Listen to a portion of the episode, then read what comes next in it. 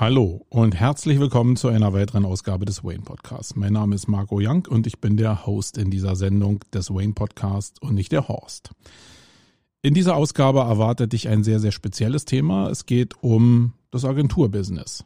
Äh, und zwar nicht um Solopreneure, Freelancer oder andere oder äh, Shopbetreiber, Einzelshopbetreiber, die sich SEO raufgeschafft haben, sondern es geht um das knallharte Agenturbusiness. Das heißt, du bietest mit vielen Mitarbeitern Dienstleistungen an und hast bestimmte wirtschaftliche Bedürfnisse, die du erfüllen musst.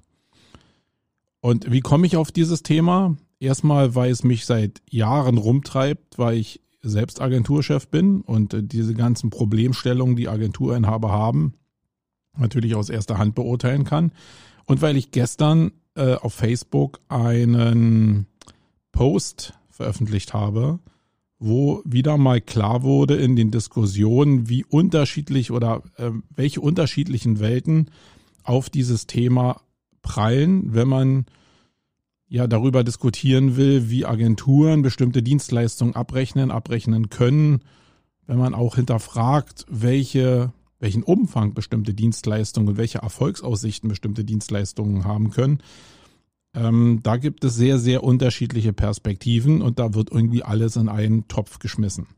Ich will jetzt hier in diesem Podcast ausschließlich die Agenturperspektive beleuchten und versuchen, die Vorteile ein bisschen rauszuarbeiten, aber auch die Abgrenzung vielleicht zu Freelancern rausarbeiten, die es ja gibt und die nicht in der Leistungsfähigkeit des Einzelnen liegen, sondern die in der Leistungsfähigkeit eines größeren Personalapparates liegen. Ja, und das möchte ich hier einfach mal besprechen, um das Thema vielleicht für Agenturleute ein bisschen in ein anderes Licht zu rücken. Und alle, die jetzt hier zuhören und Solopreneure sind oder also Solopreneure in SEO oder in anderen Dienstleistungsbereichen ähm, oder Freelancer sind, naja, die können einfach zuhören, aber ähm, nur zuhören.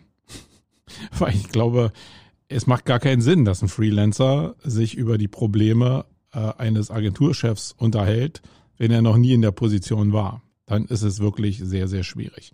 So, aber wir machen erstmal den Jingle und dann gehen wir ins Thema rein. Ja,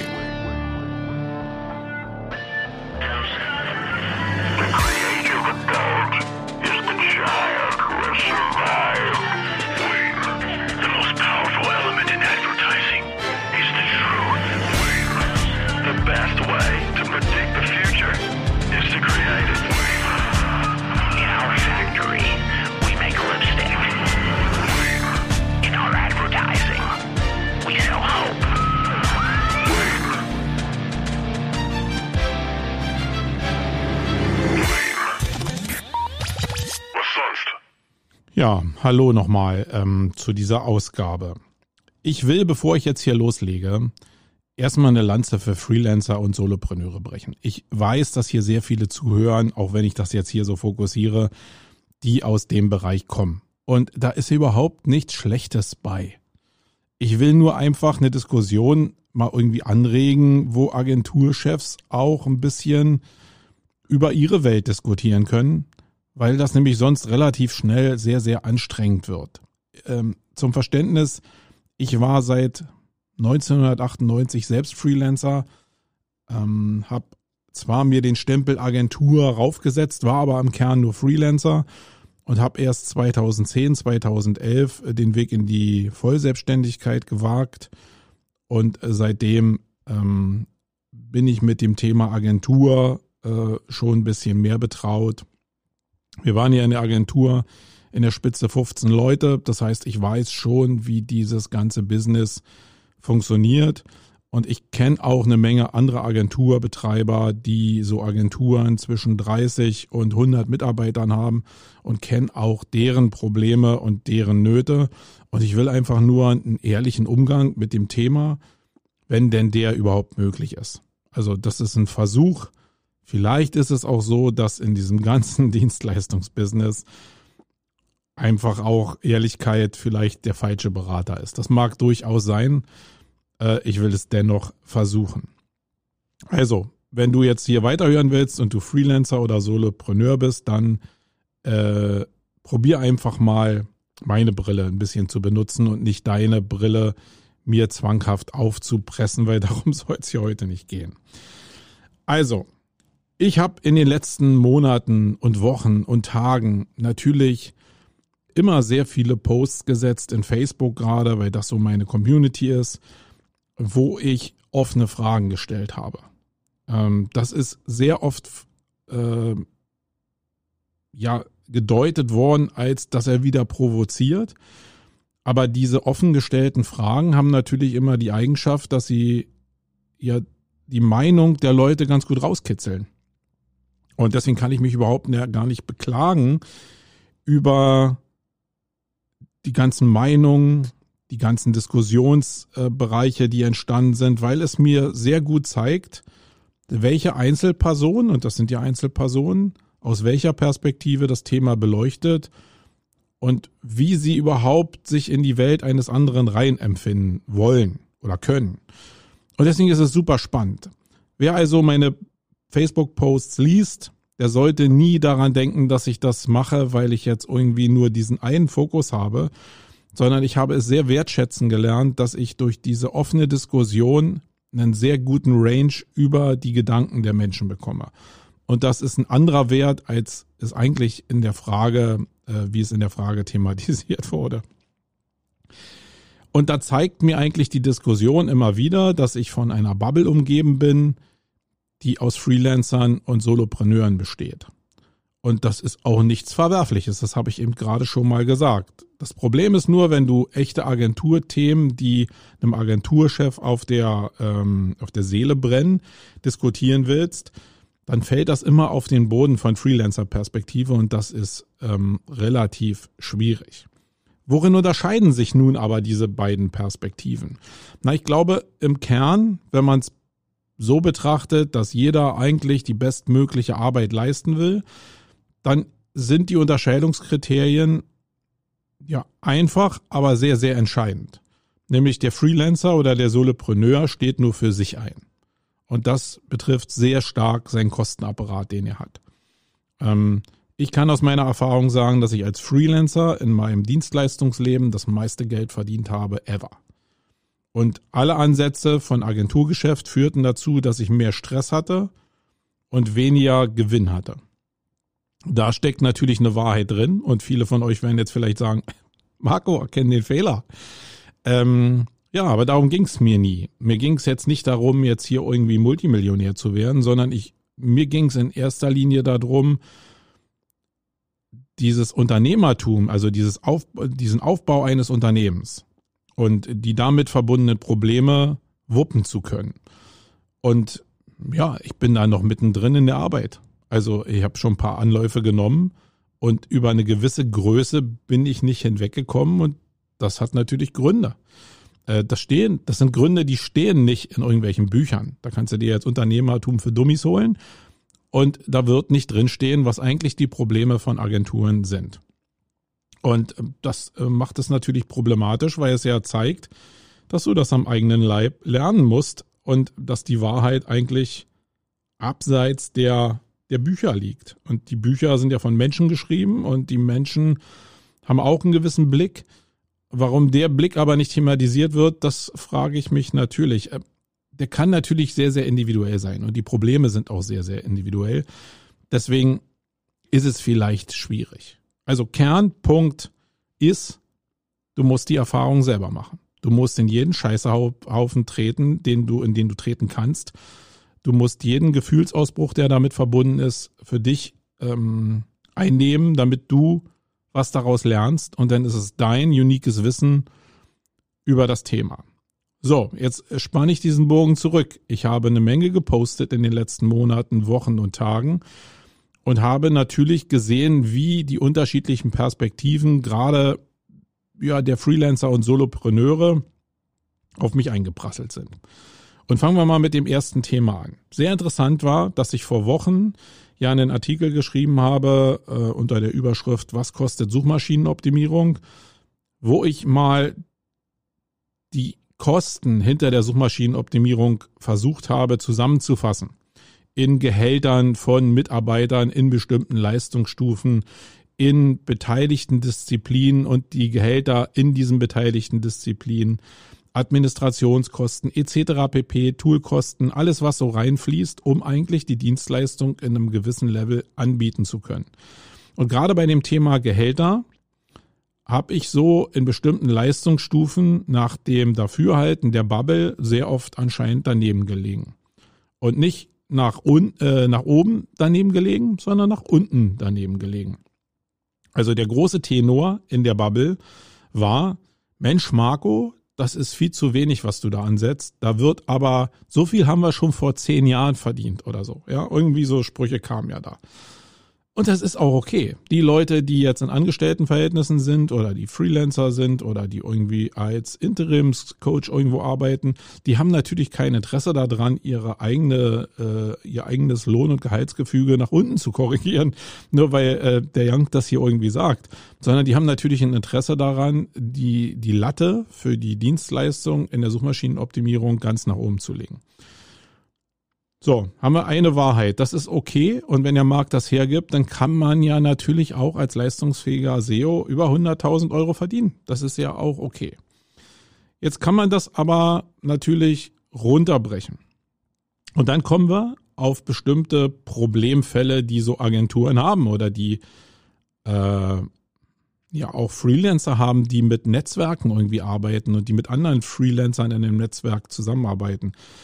Und äh, der erste Teil ist die Auslastung. Ja, also wir haben auf der einen Seite 100.000, sagen wir jetzt mal, Bruttogehalt für den Arbeitgeber, äh, die einen Arbeitnehmer verdienen kann.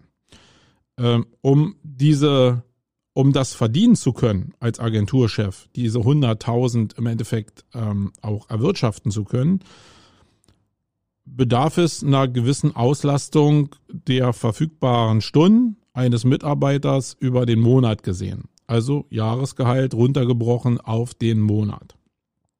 Ähm, und dann komme ich zu bestimmten Auslastungswerten. Also so ein normaler Monat hat so 174 Arbeitsstunden, die ich eigentlich verplanen kann. Wenn ich jetzt Urlaub rausrechne, also oder Urlaub im Schnitt rausrechne, wenn ich Krankheit rausrechne, wenn ich die Feiertage rausrechne, dann bin ich so bei 174 Stunden im Monat im Durchschnitt. Ja, das ist natürlich unterschiedlich, je nachdem, wie viele Tage der Monat hat. Aber so roundabout ist das okay. Wenn ich jetzt davon ausgehe, dass wir in einer Welt leben, wo die Nachfrage nach Mitarbeitern sehr hoch ist, wo der Anspruch von Agenturen sehr hoch ist, die Mitarbeiter zufriedenzustellen, dann geht alles und das zeigt die Welt der letzten Jahre ja eindeutig, hin zu mehr Freiheiten, mehr Kickern, mehr Fortbildung, mehr Individualität und nicht in Richtung ausgepresste Stunden. Das heißt, jetzt nehmen wir mal einfach die fiktive Zahl von 150 Stunden, die ich als produktive Arbeit in der Agentur zur Verfügung hätte. Dann komme ich vielleicht, wenn ich diese ganzen Work-Life-Balance-Geschichten, Kickerstunden, Mittagspause, gemeinsam kochen, Incentives, Fortbildungssachen, Administrationsarbeit, Rechner hochfahren, Rechner runterfahren, Updates einspielen, etc. pp. Nach meiner Rechnung in einer realistischen Einschätzung auf 60 Prozent produktive Arbeitszeit. Ja, jetzt fang mal an, runterzurechnen, was einen Stundensatz von einem Mitarbeiter, der so bei 100 bis 120 Euro äh, für die Stunde liegen dürfte, bei einer Hochrechnung auf 60 Prozent Auslastung. Was das an Umsatz bedeutet, auf den Mitarbeiter bezogen. Und dann wird der Freelancer oder der Solopreneur sagen, ja, okay, da sind doch im Jahr meinetwegen 50.000 Euro, die da übrig bleiben. Na, da kannst du dich doch nicht beschweren. Ja, das habe ich früher auch so gedacht, bis ich gerafft habe, dass natürlich, wenn du eine Agentur aufbauen willst, es halt auch viele Jobs gibt, die nicht in die Produktivitätsschleife einzahlen, sondern du hast plötzlich mit einem größeren Apparat hast du einen Bereich Buchhaltung. Erwirtschaftet Buchhaltung jetzt irgendeinen Wert, außer vielleicht, dass ich eine Steuerrückerstattung am Jahresende kriege. Die könnte man vielleicht nochmal gegenrechnen oder dass ich irgendwie mit dem Steuerbüro gemeinsam irgendwelche Abschreibungsmodelle entwickle, die mir irgendwie äh, die Lasten minimieren. Aber grundsätzlich sind das halt einfach Kosten, die, die entstehen, weil äh, es notwendig ist und ähm, um die Arbeit zu ermöglichen, die aber keinen direkten Umsatz erwirtschaften. Und umso größer die Agenturen werden, kommen eben noch andere Bereiche dazu, wie einen Admin-Teil, ähm, wo ja einfach Personalführung gewährleistet wird, wo so ähm, ja vielleicht Wasserköpfe entstehen, die keine hohe Produktivleistung mehr haben. Dann kommt so ein Bereich vielleicht bei der Mitarbeitergenerierung von Human Resources dazu. Ähm, auch Sachen, wo eigentlich nur Geld verbrannt wird in die Maschinerie und wo gar kein direkter Wert erzeugt wird. Wenn ich diese ganzen Kosten, äh, äh, Miete und so, kommt natürlich auch noch dazu, Administrationskosten, äh, Tools, der ganze Bereich ähm, an Sachen, die für viele da draußen, die jetzt hier zuhören, vielleicht als Angestellte so selbstverständlich sind, die müssen alle bezahlt werden. Und da sind 50.000 Euro auf einen Mitarbeiter erschreckend wenig. Zumindest, wenn man als Agenturchef am Ende des Jahres noch irgendwie eine Rentabilität haben will, die vielleicht bei 25 Prozent oder mehr liegt, wo die Realität aber zeigt, dass sie eher bei 5 oder 10 Prozent liegt. Und wenn ich das jetzt runterbreche auf meine Freelancer-Vergangenheit, dann kriege ich eigentlich schon das große Heulen. So, und das ist natürlich ein Problem, was Agenturen haben, wo die Free, Free, äh, Freelancer sagen könnten, pff, ja, was ist da dein Problem? Äh, dann muss er halt wieder Freelancer werden. Ja, da liegt ein gewisses Maß an Wahrheit drin, aber da liegt natürlich auch ein, auf der anderen Seite ein gewisses Maß an Wahrheit drin, dass eben Freelancer eine gewisse Größe an Projekt halt nicht stemmen können. Also der Freelancer hat eine gewisse Anzahl an Kunden, wenn er nicht äh, unique gebucht ist, muss die Last auch auf gewisse ähm, auf gewisse Kunden äh, verteilen. Das schafft weniger an Identifikation, das schafft weniger Möglichkeiten in dem Einzelprojekt und was das größte Problem ist, es schafft überhaupt gar keine Kompensationsmöglichkeiten, weil wenn der Freelancer weg ist, aus Krankheit, Corona etc. pp, äh, Depression, whatever, dann ist er weg. Also dann ist er nicht mehr im Zugriff des Kunden und damit kann die Dienstleistung nicht erbracht werden. Ich weiß, wenn du Monatsverträge hast, dann hast du eine gute Möglichkeit zu schieben. Das ist auch ein echter Vorteil. Wenn ich also sage, okay, ich leiste in dem Monat meinetwegen so und so viele Stunden, dann könnte ich die ja in der Theorie eigentlich ähm, ja einmal am Ende des Monats machen und ähm, also wenn ich es äh, rausrechne, am Ende des Monats machen und äh, das irgendwie ein bisschen kompensieren. Also ich habe ja, ich kann das eigentlich über, nee, andersrum. Wenn ich am Anfang des Monats, kleiner Denkfehler, wenn ich am Anfang des Monats meine Stunden mache, dann faktisch zwei Monate fast Lücke habe und dann am zweiten Monat am Ende die Arbeit mache, dann habe ich eigentlich äh, ja, in der Theorie zumindest einen Monat Blaupause. Ich glaube, ein engagierter Kunde wird sich das aber nicht zwei Monate angucken, dass da nichts passiert. Man ist vielleicht ein bisschen als Kunde toleranter, wenn man weiß, dass da ein Freelancer ist, der ähm, der eine persönliche Beziehung zum Kunden hat, dann ist man da vielleicht ein bisschen toleranter. Im Kern geht's aber um die Leistungsfähigkeit des, des Dienstleistungserbringers. Und da sind Agenturen, wenn es um größere Projekte geht, halt klar im Vorteil. Wenn es darum geht, eben nicht nur die Mannstunden auf einer Person zu bündeln, sondern die Projekte schnell größer werden, wo zwei, drei, vier Leute an einem Projekt arbeiten, dann kommt man ja selbst also sehr schnell in Größenordnungen, die halt für die Agentur interessant sind, die aber auch für den Kunden interessant sind, weil es einfach eine, Schna eine Schlachtzahl gibt, die, die sehr hoch ist. Wenn aber da so vier, fünf Menschen zusammenarbeiten, dann glaubt doch hoffentlich keiner von euch, dass die einfach so nahtlos miteinander zusammenarbeiten, weil die sich zusammensetzen, einen Kaffee holen und dann einfach das Projekt cool machen, sondern im Kern bedarf es immer eine Projektmanager. Das sind also im, im, Kern sind es Leute, die, die arbeiten, das sind Spezialisten. Und umso mehr Leute Spezialisten sind, umso weniger Bock haben die nach meiner Erfahrung darauf, wirklich äh, Projektmanagement-Aufgaben zu erledigen. Ja, also lässt man die Leute ihre Arbeit machen, muss aber natürlich irgendwie einen Projektmanager einsetzen, der das ganze Ding stundenmäßig erfasst, der das ganze Projekt mit seinen Timelines überwacht, der am Ende auch die Abrechnung zum Kunden macht, etc. pp. Diese Projektmanagement-Stelle ist keine Stelle, die produktiv ist. Also zumindest nicht so richtig produktiv, weil das schon ein Problem ist. Das Projektmanagement von ganz großen Kunden akzeptiert wird, aber von kleineren Kunden nicht so sehr akzeptiert wird. Ja, ich weiß wieder, das ist ein Thema der Vertretbarkeit von Agenturen, weil es eigentlich natürlich eine Produktivstelle sein muss. Leider ist es das aber oftmals nicht und dann fängt man an, irgendwie Kompromisse zu machen und bestimmte Sachen miteinander zu verbinden, damit die Stelle dann doch noch irgendwie wirtschaftlich wird. Ihr merkt also, wenn das größer wird, wird es komplexer. Und dann wird es anspruchsvoller und dann sind die Rentabilitäten pro Mitarbeiter einfach nicht mehr so gegeben wie bei einem Freelancer. Und das macht es sehr, sehr anders, äh, die Herangehensweise.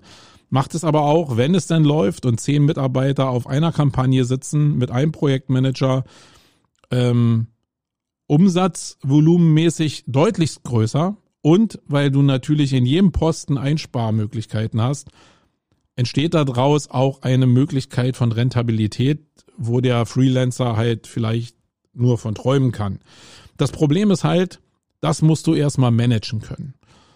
Und das ist am Ende des Tages nicht so einfach. Es ist auch am Ende des Tages nicht so einfach, weil einfach, und da sind wir jetzt am Markt grundsätzlich, es nicht mehr so viel große Firmen da draußen gibt, die einen Bedarf haben an ja, 10, 20 ähm, Personen, die auf einem Projekt arbeiten, die nicht schon in-house aufgestellt sind. Also in den letzten Jahren war die Bewegung ganz klar so, dass die Projekte, der Projektbedarf da war und dafür Agenturen genutzt wurden. In den letzten Jahren haben aber dann gerade die Firmen, die eine hohe Produktmarge haben, angefangen, eigene Inhouse-Abteilungen aufzubauen mit dem Stab an Mitarbeitern, den sie als sinnvoll erachten und haben dann nur noch sehr bedingt zugekauft. Das heißt, diese großen Projekte sind in der Vielzahl schon irgendwie durch Inhouse-Teams ersetzt worden. Und nur wenn die dann ganz groß wären, dann wären vielleicht noch Einzelagenturen dazugenommen. Da könnte man jetzt eine erwachsene und eine reife Diskussion führen darüber, ob dann das Agenturgeschäft aus der Warte gesehen für SEO-Agenturen überhaupt noch rentabel sein kann wenn sich der Markt, so wie ich es geschildert habe, nach meinem Empfinden so entwickelt. Äh, das ist durchaus kritisch. Das heißt, auch da ist wieder der Punkt, ja, vielleicht ist denn die Antwort doch wieder kleine Agentur oder Freelancer. Das ist auch eine Frage, die ich mir stelle. Das ist aber leider nicht das, was wir in diesen Bubble-Facebook-Diskussionen immer irgendwie erörtern, sondern da geht es eigentlich immer nur darum, dass der Preis ja also, dass man auch für einen kleinen, also was war jetzt gestern los? Da war der Tenor, dass man auch, also ich gehe nochmal auf die Frage ein, falls ihr das nicht gelesen habt. Ähm, ich hatte ein Agenturangebot gesehen, wo für 2000 Euro im Monat ähm, eine allumfassende Dienstleistung angeboten wird, die technische SEO beinhaltet, die Content beinhaltet und, also das hätte ich noch verstanden irgendwie für 2000 Euro, aber die auch Link-Building beinhaltet. Und äh, da, glaube ich, fängt das an, denn so ein bisschen das Rad zu, eine Unwucht zu bekommen. Weil für 2000 Euro kann ich diesen Potpourri halt als Agentur sehr, sehr schwer abfeuern. Und ich stelle mir dann die Frage, wo oder wie wird der Wirtschaftlichkeitshebel dafür generiert?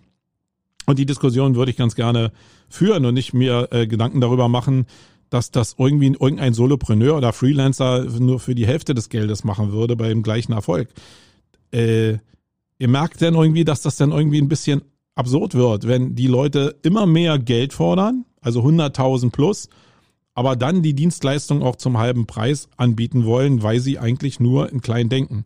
Da läuft das so ein bisschen auseinander und aus dem Ruder. Und das finde ich ähm, relativ beschwerlich, muss ich sagen. Ähm, und damit kann ich irgendwie nicht so richtig was anfangen. So, wo liegt aber denn jetzt der Vorteil eigentlich einer Agentur? Warum gibt es überhaupt Agenturen? Ich habe schon gesagt, dass ich das den Bereich relativ kritisch sehe, was ähm, den, den, den, den großen Kampagnenansatz anbelangt. Aber ich muss sagen, dass es natürlich auch immer noch Werbeagenturen gibt. Und wenn ich mir den Bereich der Werbeagenturen angucke, dann funktionieren die immer noch nach dem gleichen Hebel. Da haben die Produktowner natürlich immer noch Teams, die sich mit Brandbuilding, Markenbildung, Marketing auseinandersetzen. Aber die Ausführung der Kampagne, das machen dann Agenturen. Das heißt, ich glaube, dass die Agenturen genau diesen Weg auch noch gehen können, weil, und das habe ich in diesem Artikel über was kostet SEO eben auch geschrieben, es wenn du dauerhaft die Sachen bespielen willst mit einem eigenen Team, übers Jahr auch sehr teuer werden kann. Und wenn ich temporär dazu buche, nur zu den Kampagnen, die ich brauche, dann spielen vielleicht die Agenturen ihre Vorteile aus, wenn sie dann ein leistungsfähiges Team beisammen haben. Und da sind wir natürlich schon beim nächsten Problem. Wenn in dem Team sehr viele Leute sind, die Spezialisten sind, die aber nicht das große Ganze sehen. Und das zeigt mir leider die Diskussion in Facebook auch so ein bisschen, dass das große Ganze eines Projekts nicht so gesehen wird, sondern nur sich im Klein-Klein äh, von bestimmten Optimierungsschritten verloren wird. Dann ist es natürlich auch nicht ganz so leicht. Also wenn ich es jetzt dann hochrechne und sage, ich will jetzt Leute haben, die das große Ganze sehen können, die eine gute assoziative Gabe haben und die einen sehr guten Fachverstand in, dem, in der einzelnen Disziplin haben. Dann muss ich mir die Leute leisten können, haben wir gerade drüber gesprochen. Also äh, ich glaube, dass so der Bereich 60 bis 100.000 da wirklich eine Größenordnung ist, die man für einen Spezialisten ausgeben muss. Jetzt muss ich die aber nicht jetzt so temporär einstellen und die sind dann heute da und morgen wieder weg, weil jetzt irgendwie der Kunde gerade gebucht hat, sondern ich äh, stelle die ein und will denen einen dauerhaften Verbleib in der Agentur äh, äh, geben. Das heißt, ich muss ja für mich eine gewisse Planungssicherheit haben. Da sind wir so beim nächsten Thema, was in den Diskussionen dann immer rausgestellt wird, die Laufzeit. Ja, wo denn Freelancer sagen, ja, ich muss doch hier die Leute nicht binden, äh, weil äh, das ist doch viel attraktiver, wenn die monatlich kündigen können. Ja, natürlich ist es attraktiver für den Kunden, aber im Kern bucht der Kunde die Sicherheit von dem Dienstleister oder von der Agentur. Und das heißt, er kann sich darauf verlassen, dass in dem Agenturapparat eine bestimmte Anzahl an Mitarbeitern da ist, die sein Problem lösen können. Und diese Anzahl an Mitarbeitern muss ich natürlich vorhalten, äh, weil ich ja nicht temporär die Leute an- und ausschalten will. Äh, jetzt kann ich als Agenturchef in einem Nachfragemarkt total in die Vorleistung gehen und sagen, ja, okay, das Risiko liegt bei mir, ich bin mir da total sicher, weil der Markt groß genug ist. Das hat aber unter Corona natürlich äh, ein jähes Ende gefunden, weil einfach sehr viele Agenturen gemerkt haben, dass das doch relativ fragil ist, so eine Sicherheit auszusprechen. Das heißt, wenn ich dem Kunden Sicherheit geben will, dann brauche ich für mich in erster Linie auch Sicherheit, dass ich meine Leute bezahlen kann. Und deswegen achte ich eine Laufzeit von sechs Monaten als Mindestlaufzeit als, als Muss damit ich überhaupt kraftvoll zubeißen kann als Agentur. Und genau diese Sicherheit, auf die kann sich aber der Kunde auch verlassen. Also, dass genug Mitarbeiter da sind von einem gewissen Leistungsniveau, die es schaffen, am Ende eines Projektes einen Erfolg hinzustellen. Und um nichts anderes geht's. Und wenn du das als Agentur einmal bewiesen hast, dann wissen die Leute ja auch diese Sicherheit zu schätzen. Weil am Ende des Tages verkaufen wir nicht SEO und nicht irgendwelche Optimierungsschritte, sondern wir verkaufen die Sicherheit, dass das, was wir da leisten könnten in der Theorie, auch wirklich umgesetzt wird. Und diese Verlässlichkeit ist eigentlich das, was den Wert erzeugt und was dich dann sehr schnell eigentlich aus der Diskussion rausbringen muss, dass es auch andere da draußen gibt, die dasselbe für 50 Prozent davon machen. Das ist, glaube ich, die völlig falsche Denkrichtung. Ich habe das schon mal gehabt, als ich Videoleute hier eingestellt habe, die gesagt haben, na, ich kenne hier Leute, die machen das umsonst. Ja, dann geh doch nach Hause, dann entlasse ich dich und äh, du kannst irgendwo anders hingehen, weil was soll ich dir bezahlen, wenn ich die Dienstleistung umsonst rausgebe?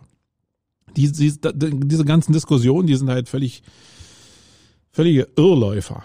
Also, ähm, Vielleicht waren jetzt hier, und äh, ich bin jetzt hier bei 29 Minuten, deswegen will ich es mal abbrechen. Wir können in den Folgesendungen ja nochmal vielleicht auf Spezialbereiche eingehen, von denen, die ich gerade angerissen habe äh, im Agenturbusiness. Ich will einfach nur klarstellen, dass die, dass die Bedürfnisse von Agenturen anders sind als die von Freelancern. Und dass es relativ schwierig ist, äh, mit Freelancern zu diskutieren, wenn sie die Brille des anderen Bereiches nicht aufhaben obwohl es doch dafür einen Markt gibt oder geben sollte zumindest. Wie der sich entwickelt, kann ich natürlich auch nicht so richtig sagen. Ihr habt ja meine Skepsis so ein bisschen gehört, aber ich glaube, dass da in einem Nachfragemarkt auch nochmal ein richtiger Schub kommen kann.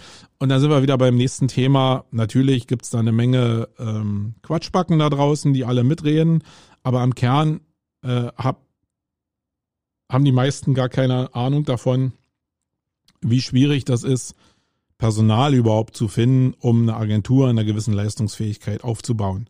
Und ich sage jetzt mal ganz ketzerisch, vielleicht ist die Wahrheit wirklich auch ein Modell, was keiner so richtig aussprechen will oder hören will oder was SEOs äh, so der ersten Stunde, wie ich es bin, immer verteufelt haben. Vielleicht sind das die Erfolgsmodelle von morgen, weil ich glaube, das, was viele da draußen erzählen, da gibt's gar keine andere Lösung, als in diesen Bereich abzudriften und eigentlich zu einem Konstrukt zu werden, was alle anderen da immer als Scharlatanerie äh, darstellen. Also ihr kennt diese ganzen Verträge, 24 Monate Laufzeit, 400 bis 500 Euro monatlich.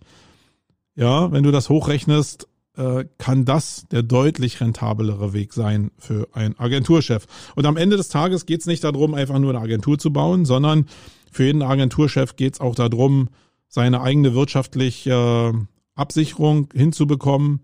Ähm, wir sind alle Selbstständige, das heißt, wir müssen für unser Alter vorsorgen und die größte Vorsorge sind natürlich irgendwelche Rentenpläne, die man hat, Sparverträge, aber auch den Wert der Agentur, den man erwirtschaftet und den man dann als Vermögen faktisch entweder in den Exit gibt oder sich ähm, in den ähm, Ruhemonaten dann irgendwann mal oder Jahren auszahlt. Und dazu müssen Rentabilitäten erzeugt werden, die ja schon mindestens bei 25 Prozent am Ende liegen oder wenigstens also deutlich über 15 Prozent liegen, um überhaupt das irgendwie sinnreich zu machen, weil sonst könnte ich mich auch als Angestellter anstellen lassen, für 100.000 in die Rentenkasse einzahlen und hätte am Ende des Tages vielleicht ein sichereres Leben. Ähm, ja, Okay, ich hoffe, da waren ein paar Sachen mit bei, die euch zumindest meine Perspektive so ein bisschen darstellen. Und alle Agenturchefs, die jetzt hier zugehört haben, werden sich vielleicht wiedererkennen. Und vielleicht kriegen wir über diesen Podcast ja einen Weg dahin, dieses Agenturthema einfach ein bisschen zu beleuchten, weil das ein Teil des Marktes ist. Also es gibt die Freelancer, das ist ein Riesenbereich, der wächst auch immer mehr. Äh, weil die gesellschaftliche Entwicklung einfach so ist. Dann gibt es den Agenturbereich mit allen Schwierigkeiten, die ich erwähnt habe, und dann gibt es den Inhouse-Bereich. Und alle drei Welten sollten sich nicht gegeneinander ausspielen, sondern alle profitieren irgendwie ein bisschen voneinander und sollten aber auch voneinander lernen, damit es einfach eine ehrliche, ehrliches Miteinander geht. Äh, weil sonst finden die Leute keine Gesprächsgrundlage. Das ist so ein bisschen wie Photoshop und SEO. Ja, da geht's auch nicht um Photoshop für SEOs, sondern geht's darum, Empathie für andere Disziplinen zu erzeugen. Und das geht ja noch nicht mal in SEO. Und ihr seht ja, dass es mit dem Photoshop-Thema auch nicht in andere Disziplinen geht, die gerade in Inhouse-Teams natürlich eine Riesenrolle spielen, weil das Verbinden von Mitarbeitern untereinander, um nachher ein Kampagnenziel zu erreichen, ist natürlich die größte Challenge. Und eigentlich ist das moderne SEO viel mehr Psychologie als dass es vielleicht SEO ist. So, also mir hat's Spaß gemacht. Ich weiß nicht, wie es mit euch ist. Ich werde den Podcast jetzt online stellen und dann werde ich mal gucken, was ihr so kommentiert, entweder hier im Post oder in den Kommentaren, die ich auf ähm, dem Facebook-Post dann noch gebe. Ich bin gespannt darauf. Euer Marco. Ciao.